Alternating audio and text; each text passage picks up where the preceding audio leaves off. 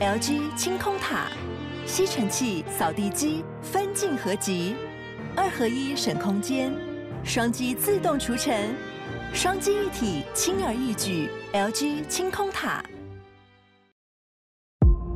康纳说，卡拉说，大家都在说，欢迎收听偷听 Story 都市传说特辑。来来来，先跟大家讲一件事情，就是行事历先给大家打开出来。没错，现在我们最近流行就是指导大家做一些事情。对，就是呢，因为我们在九月十号呢晚上七点半呢，在台北松烟有我们的九月份的见面会。见面会耶，哇塞！是的，所以上次呢有错过我们的那个七月份的见面会的。偷听客们，这次不要错过了。没错，这次受到了那个出外人的邀请。对，他们是一个出外人夜间招待所的活动。嗯，对，就是等于说在现场会有非常非常多的市集。对，有吃的，有喝的，然后各种各样东西都有这样子。哇塞！而且他们现场打造的是一个露营风的概念。对，他那天跟我讲说，这次舞台会就是以一个露营风，然后来做呈现。我说哇哦，这根本就是为我们做准备啊！对啊，超赞呢。对，然后当下呢会有我们。三位就是艾瑞克、我跟卡拉，嗯、我们都会出席，然后在那边陪大家过中秋。对，因为九月十号是中秋节啊，真的，那时候正值中秋节，欢迎大家来。对，我想说大家应该会去聚会还是干嘛的？我觉得大家可以直接到现场哎、欸，因为很棒啊，就是、可以跟我们团圆呢，真的，在月下团圆，好浪漫哦，偷听科大团圆是不是？对，好温馨。然后就有人讲说，哦，我那天是我家人要聚会，说哦，你可以全家一起过来。哎、欸，真的，我们有个朋友啊，就是他就是全家人，他就说就是、哦、真假的，他要过来哦。对，就是他说要来。哦，真的哦。嗯、所以就是欢迎大家，因为它是一个室外的场，所以你可以带你全家，包含你的狗狗哦，好赞哦，你的嗯鸟，因为猫咪好像不太会出来遛。哦，对对，一些宠物们可以带出来玩，因为它是一个室外的场，所以大家是可以席地而坐那种，嗯、就很舒服露天的那种风格市集，嗯、放放风，然后前面有我们这边就是讲干话。然后 可能会聊一些故事，故事嗯、然后主要是可我们三个人讲看话为主啦。没错，对，就跟他聊一些这边的食物之类的。对，所以欢迎大家来，然后搞不好会听到我们唱歌。哇塞，先预告一下，艾瑞克刚刚看了我一下，说：“嗯，有要唱歌吗？”我哪都不在，有吧？我那天就讲有，而且他还说。康纳说，就是很适合唱那个什么《城里的月光》，因为中秋节，你知道吗？城里的月光，我想说可以做一个温馨的一个 ending 或者开头。中秋晚会呢？对啊，对啊，我就觉得就是九月十号嘛，大家来见面一下，好不好？就九月十号记下来，在台北松烟，嗯、对，它另外一个名称叫做台。台北松山文创园区，没错，就在那边会有风格市集。然后我们的时间呢是晚上七点半哦，所以大家欢迎七点就可以坐好在那边了。对，先去卡位。如果有那么多人的话，就根本不用卡，有没有？对，就欢迎就是前面先坐满这样子，然后再来。有一件事情就是我会发那个。中秋特别小卡给大家哦！哇塞，限定哎，中秋限定，限量哦，就是限量，就是真的发完就没了。对啊，哦，好赞哦。对，希望大家不要让我们发不完，好吗？希望发完。对，不要留到明年中秋，好吗？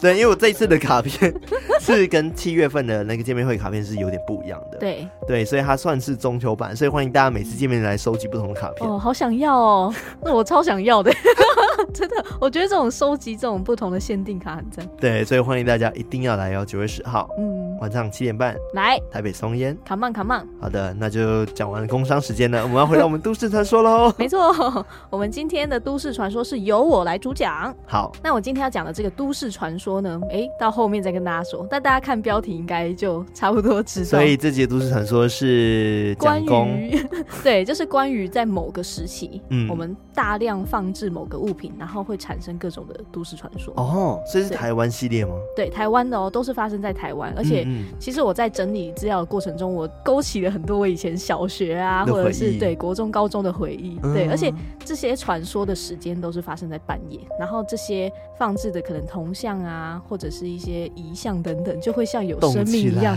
对，就活起来。你知道让我想到什么？哈利波特哦，也是一个啦。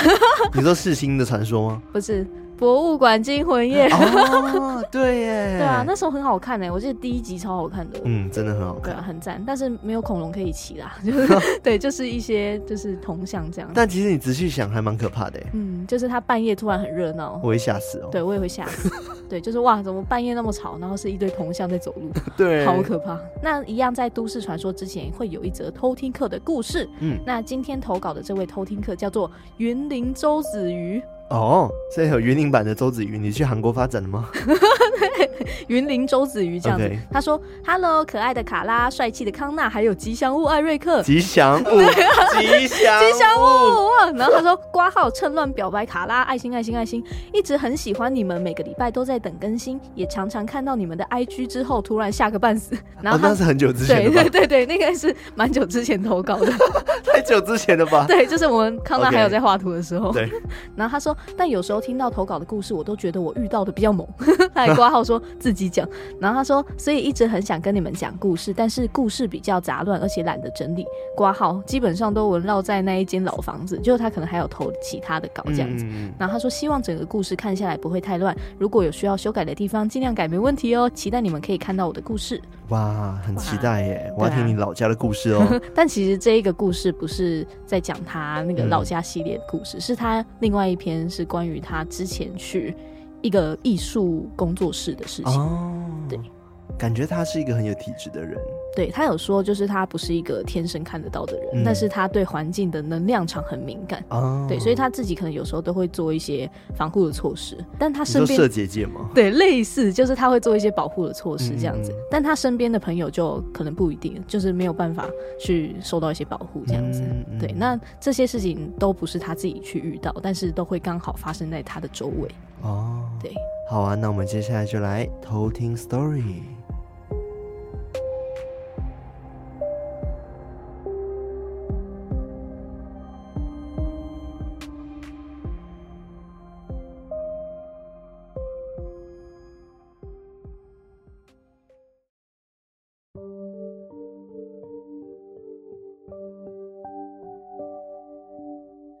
这个故事发生在大概四年前。那时候，我透过朋友介绍找到了一份外县市的打工。这份打工是帮忙一位很有名的艺术家办展的工作室。因为位置是在小城市，所以会有一群同事住在老师的家。在我为期两个星期的打工里面，一共有我、同事 A、同事 B。还有老师以及其他共五个人住在改建的五十年以上的老房子里。先让我概述一下老房子的规格：有四层楼，一楼是交易厅，还有老师的房间和客房；二楼是书房，还有增建的两间房；三楼是木质的瑜伽室；四楼则是图书室。我跟同事 A 一起住在二楼的房间。而同事 B 是住在一楼的客房。我们每天的作息都很固定，住的地方也离工作室走路才五分钟，所以都还算方便。老师固定每天早上六点会带我们做瑜伽，晚上九点会做动态冥想，而我每天都会参加。第一天的晚上参加冥想，我注意到瑜伽房墙上贴了很多的画。这是老师的习惯，但很奇怪的是，有很多鬼的画像。同事 B 就小小声的跟我说：“哎，我觉得这个房子有鬼。”但是我没在意，只是觉得说有阳台跟窗的瑜伽室，怎么连白天都感觉很阴暗？而同事 A 是老师的死忠粉丝，但是。不知道为什么邀请他一起去冥想瑜伽，他每一次都婉拒。有一次，同事 A 的伴侣在平常日的时候来找他住两三天。我们去上班的时候，他伴侣就会在家做自己的事情，等他下班。隔天早上六点，老师提议做一个非常累的动态冥想。那个冥想要一直跳，后面还伴随着呼气。哈的喊出来，但因为很累，所以会自动形成一个节奏。而老房子的隔音非常的差，所以我们在三楼跳的时候，一楼交易厅都听得到。当我们做完冥想的时候，我很快吃完早餐，八点就去上工，老师也出门办事了。这时候交易厅就只剩下 A 的伴侣，就跟平常一样，我跟几位同事会在闲话几句，然后一边工作。大概十点多的时候，A 的伴侣就突然跑来工作室找他，但气氛瞬间变得很奇怪。他的伴侣很安静，而 A 也不讲话。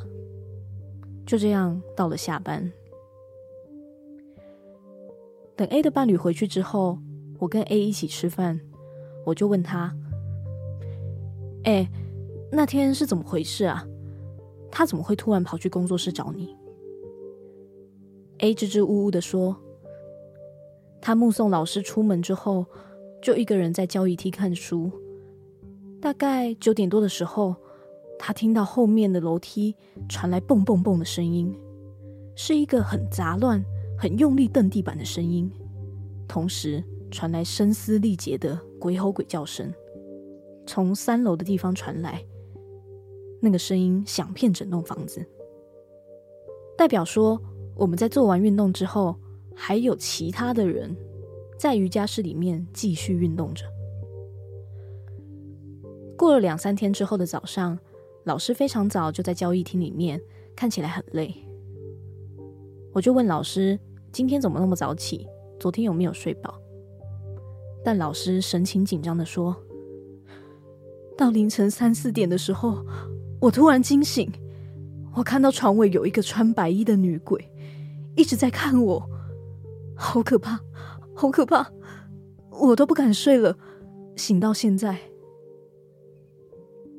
后来有一天晚上，我跟同事 B 在交易厅画画，等大家都睡了，我就问 B：“ 哎，你怎么知道这栋房子有鬼啊？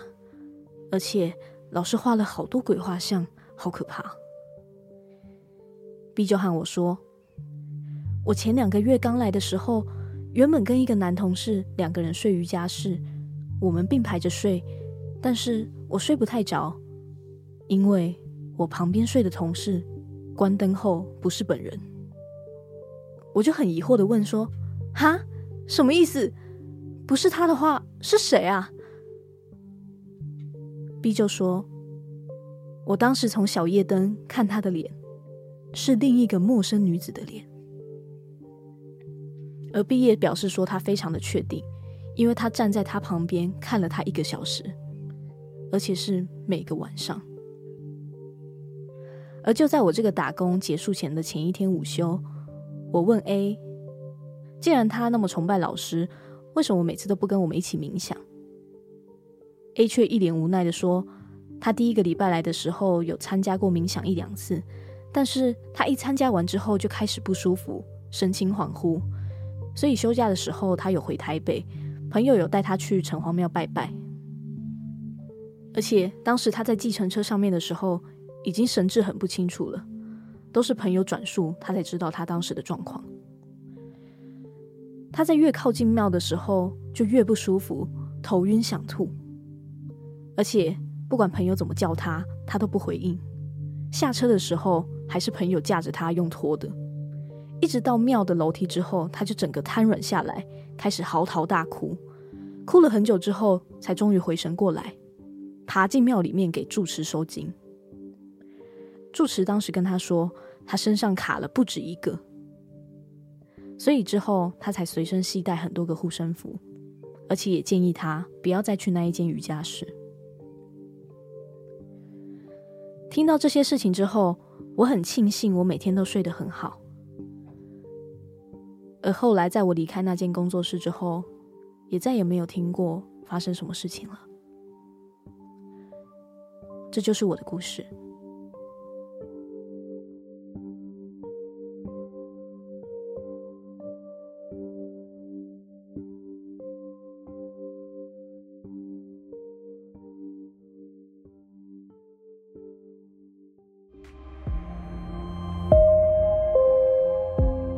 刚在想这个故事啊，因为他们不是做冥想嘛，对不对？嗯、不是冥想，就是类似这样打坐。对，有冥想也有瑜伽。对对对，然后我在想，会不会是因为他打扰到那些好兄弟之后呢，他模仿他们做同样的事情？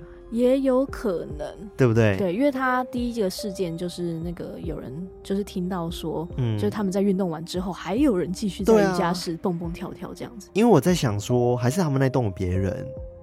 就是可能打扰到别人了，那种别人想要吵回他们。我说以是如果，可是那一栋就是他们的啊，就是从一楼到四楼都是他们的。好吧，那那就的确没得解释，我也不知道发生什么事。没有邻居。对，对，而且很奇怪的是，不知道为什么，就是瑜伽室里面就是很多那个老师的作品画，然后都是鬼画。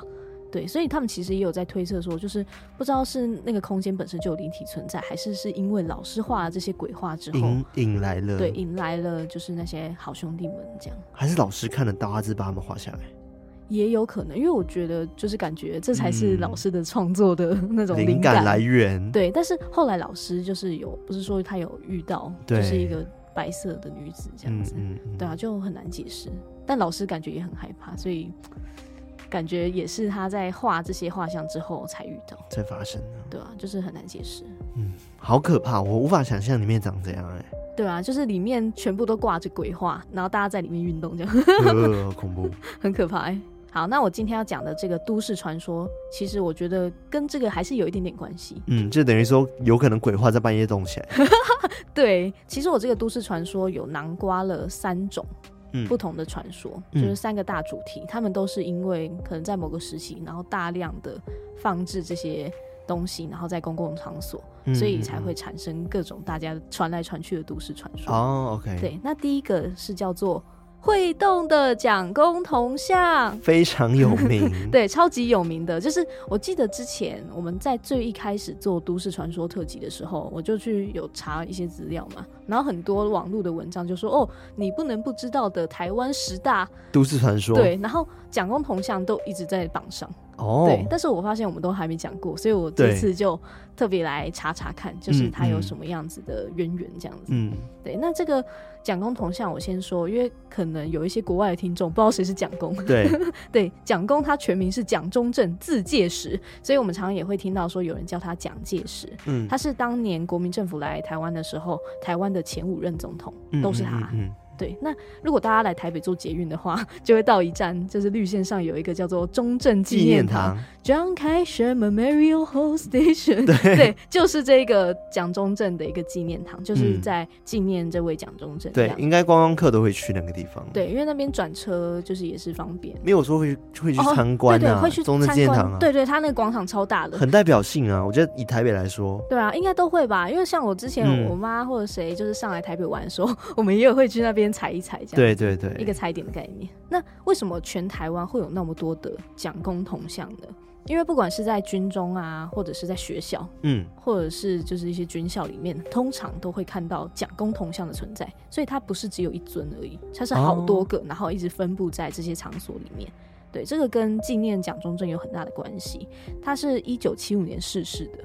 那在他逝世之后，全台湾就开始了大规模的造像活动，嗯，就是开始去大量的铸造蒋公的雕像，嗯，对，就是一种他本尊不在了，那就用一个大量的分身 去纪念他的一个概念。是不是也有那个画像啊？是不是很有很多画像？对，大礼堂中间都会挂一个大的画像。那是我们的国父哦，不一样，哦、国父孙中山，我等一下会讲到。OK，对，但他们是不同的概念。讲中正的话，他通常就是这个蒋公的铜像这样子，嗯，嗯对。那当时甚至还有列一条规定哦，是各县市都需要建立一个蒋公铜像哦，规定对，对，有规定哦，就是各县市需建立蒋公铜像一座，嗯，这样子，所以才会在可能学校啊、军中很多地方都可以看得到蒋公的铜像。那关于这个蒋公铜像的都市传说，最有名的是在正大后山的那一尊。蒋公铜像，它是在一九八七年铸造的。那我们从那个蒋公逝世的一九七五年到一九八七年的这十几年间，其实就是台湾最密集去设立蒋公铜像的一个时期，这样子。嗯，对。那正大的那一尊蒋公铜像啊，它的传说是什么嘞？传说他会换马脚。好，什么意思？因为蒋公铜像他的那个样子是蒋公坐在一匹马上面，对对，然后他左手会拉着马的缰绳，嗯，然后马的前手。他的前脚，脚啦不是手啦。然后马的前脚就是他的左前脚是抬起来的。嗯，那这个传说就是有人声称他半夜会看到蒋公的铜像，他的马脚会换脚站。哦，就是他换脚站是是？对，他原本是左脚站起来，对不对？然后就换成就是他右脚站。对，右脚站，然后左手放下这样。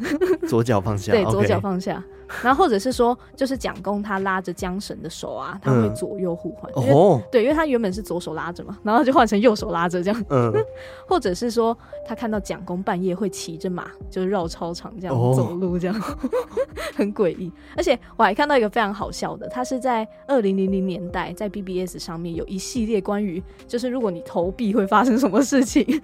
投币在哪？对，就是他说可以把那个。钱啊，放在蒋公铜像的底座，或者是马屁股上面。嗯，就是如果你投十块硬币的话，蒋公就会旋转发亮，而且还会响起纳卡西的配乐，就哒哒哒哒哒哒哒。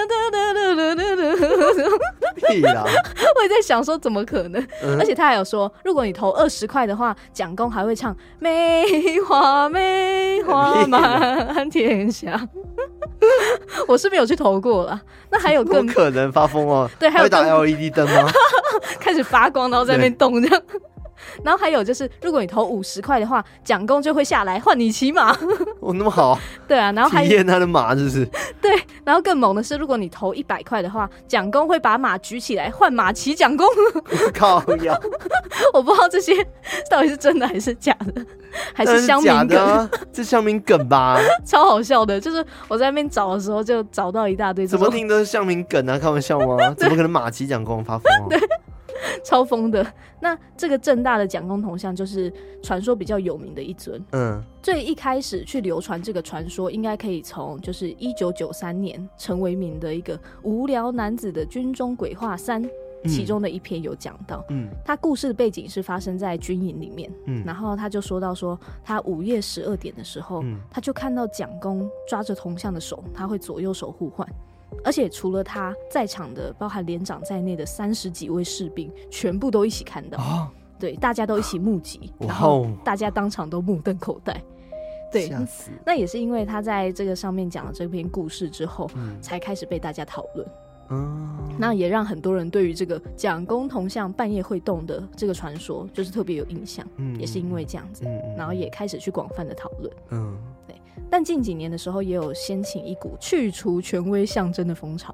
对，所以很多蒋公的铜像也慢慢的撤离校园，这样子。像是前几年那个正大的那个蒋公铜像有被断马脚，就是你知道这件事情吗？对，我知道。对，就是有这样子有，有人破坏它。对对对，所以未来这个传说可能就会只仅限于有经历过蒋公铜像还在校园的这一代这样子。嗯嗯。对，也算是。记忆某一段存在着威权象征的一个历史，这样，嗯嗯、所以它还是有一点历史的渊源跟一些历史的争议在里面的。嗯，那另外除了这个蒋公铜像之外，也有一些类似这种，因为某一个时期大量设立某一个物品，所以衍生出各种都市传说的例子，像是还有一个传说是。国父遗像眼睛会动哦，这个感觉很常出现，对，超常。然后一样，以防国外的听众不知道，我们的国父是孙中山先生，所以很多地方也都会挂着国父的遗像。嗯，像是我记得我以前在小学啊、国中、高中的时候，大礼堂都会放国父的遗像。哦，对，这个我超有记忆的。对，我记得也有。对，那哎，对哦，你有经历过我，我在来台湾第一年的时候，我有读侨大，嗯嗯，那时候师范的林口分校这样子，嗯嗯嗯，对，他的大礼堂里面就有。对啊，很多大礼堂都会有。嗯，哎，那你以前就是在马来西亚会有吗？就你们国家会这样子？不会。哦，会吗？不会挂一个大的啦。嗯，哦，那个真的超大。对，超大，好像大到台湾有啊。对，我我也不知道，就是可能中国好像应该也会有。你说毛叉叉的像？还没吧？好，这我倒是不知道。OK，但是从我以前啊，就是到高中，然后都会有这个国父像在大礼堂这样子。嗯嗯。我记得以前就是学校都会分配那个打扫的区域嘛，然后。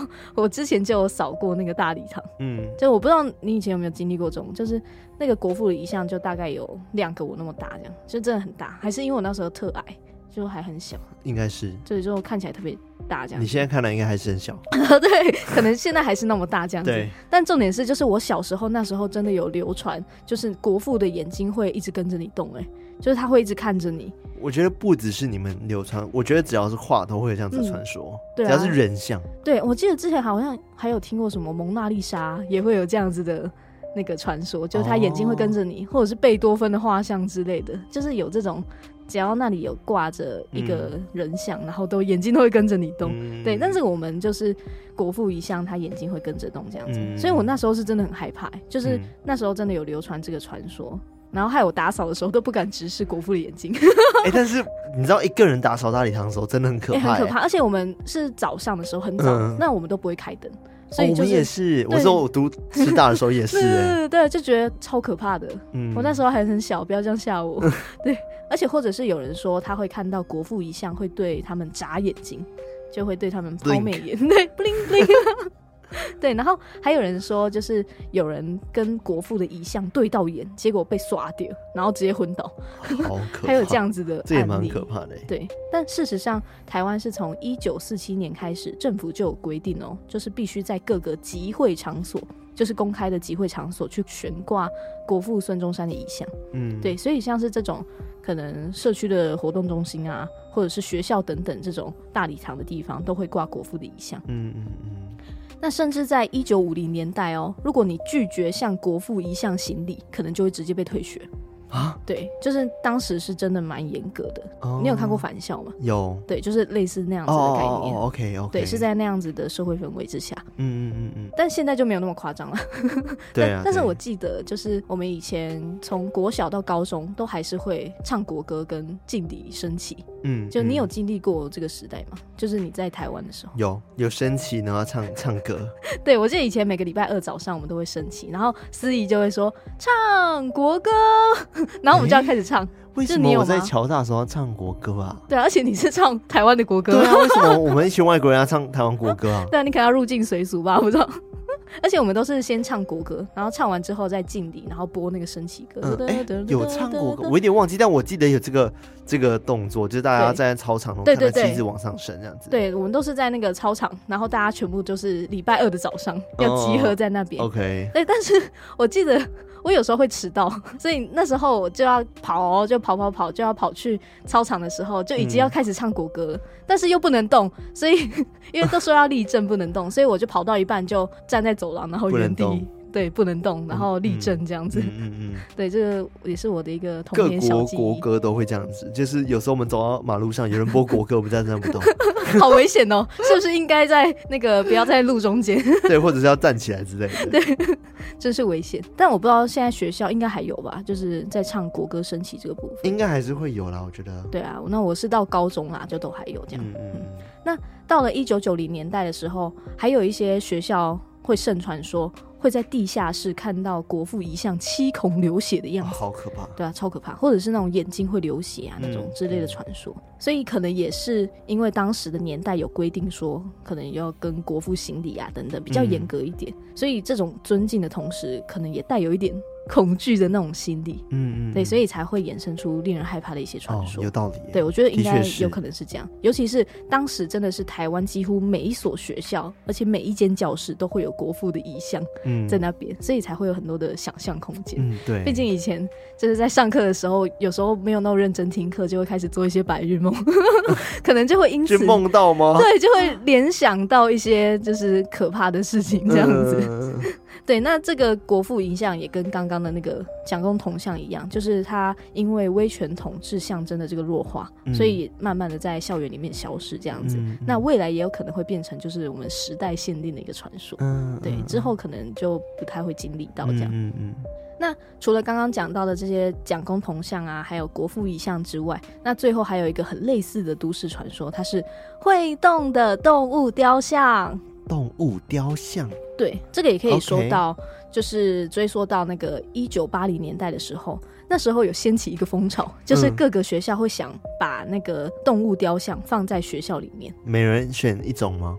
对，没有啊，就是可能这个学校就会可能放长颈鹿、长颈鹿、斑马，嗯、然后什么狮子之类的，就会放很多这种动物的雕像.因为觉得说可以去美化校园啊，嗯、那也有一个就是可以认识动物的一个教育意义，这样。嗯、所以当时很多学校就流行说，就是他们一定要在学校里面就是放一些动物的雕像，这样子。我记得我以前在学校的时候啊，就是我在马来西亚的学校，嗯、然后我们学校很酷，就是那个学校叫做宽柔。然后中学这样子，哎、欸，宽宽柔小学，嗯嗯嗯，然后我们小学里面是有动物园的，哦，好厉害哦！我觉得有点像是台湾，不是有些学校是那种。读什么科系那种呃务农还是什么之类的？嗯嗯嗯，我我大概知道。保育科之类的。对对，我以前也有哎、欸，我以前就是会有一区是专门养蝴蝶，嗯、然后或者是专门养兔子。哦，我们是养孔雀，然后孔雀对，然后养小羊哦，好棒哦！我记忘记了，好好玩哦。我印象最深刻是孔雀，因为大家很期待它开屏，嗯、好可爱。对，所以我觉得蛮好玩的。就是学校会有一个区，然后就是大家可能要去那个学餐的过程中会经过这个区，那旁边都是什么羊啊、小动物这样子，什么孔雀哦，好酷哦，好好玩哦。所以反正是没有雕像，是真的动物，都是很多动物，就没有雕像。对，但我记得我以前小时候国小是池塘哎、欸。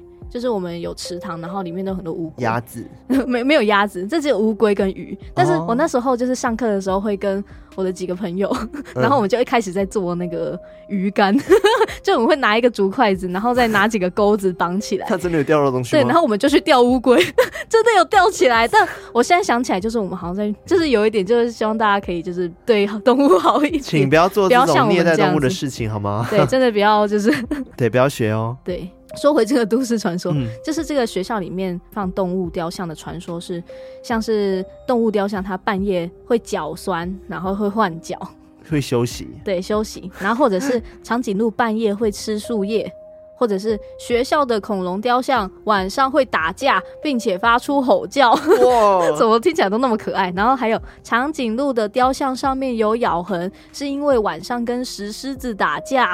哦怎么都是这种，然后还有什么水泥做的牛啊、羊啊、斑马会在半夜跑操场？我觉得这些怎么有点童言童语的？对啊，我也觉得，可能是不是那种就是小朋友说哦，我知道啊，你看他那个就是他们打架所以才受伤 这种，但其实可能他就是斑驳而已，嗯、类似这种。那除了像是。这些彩色的动物雕像之外，像学校啊、公园那种很常见的那种大象溜滑梯有没有？嗯，那也有那种半夜会动啊，或者是他会自己在半夜走操场。就我不知道为什么大家都要走操场。我觉得可怕的应该不是溜滑梯会动，反正是你可能看到叫什么跷跷板啊，嗯、或者是那个荡秋千，然后晚上自己在自己在那边动，哎、欸，超可怕。那个大象溜滑梯走操场，我还觉得不可怕，很可爱，但我还觉得很可爱，就是他在运动，对，想加入。好可爱。那像这样子，在一九九零年代流传这些传说的原因，很可能是因为当时在一九九二年的时候有出版一本书，叫做《校园鬼话》哦。对，那里面就有提到说什么哦，老校工啊，他半夜发现。那个动物的雕像会动，或者是有学生注意到说，嗯、哦，斑马的头会转向，嗯、这种传说。嗯、然后，因为当时这本书就大家也都传来传去，然后看来看去，所以就会有很多人可能回忆到说，哎呦，你有没有听过这个传说的时候，就会想到这个动物雕像会动的传说。哦、那也大概都是落在就是大概一九九零年代这个时期。嗯，所以很可能是因为这一本书的出版的关系，嗯、然后有带动一些讨论。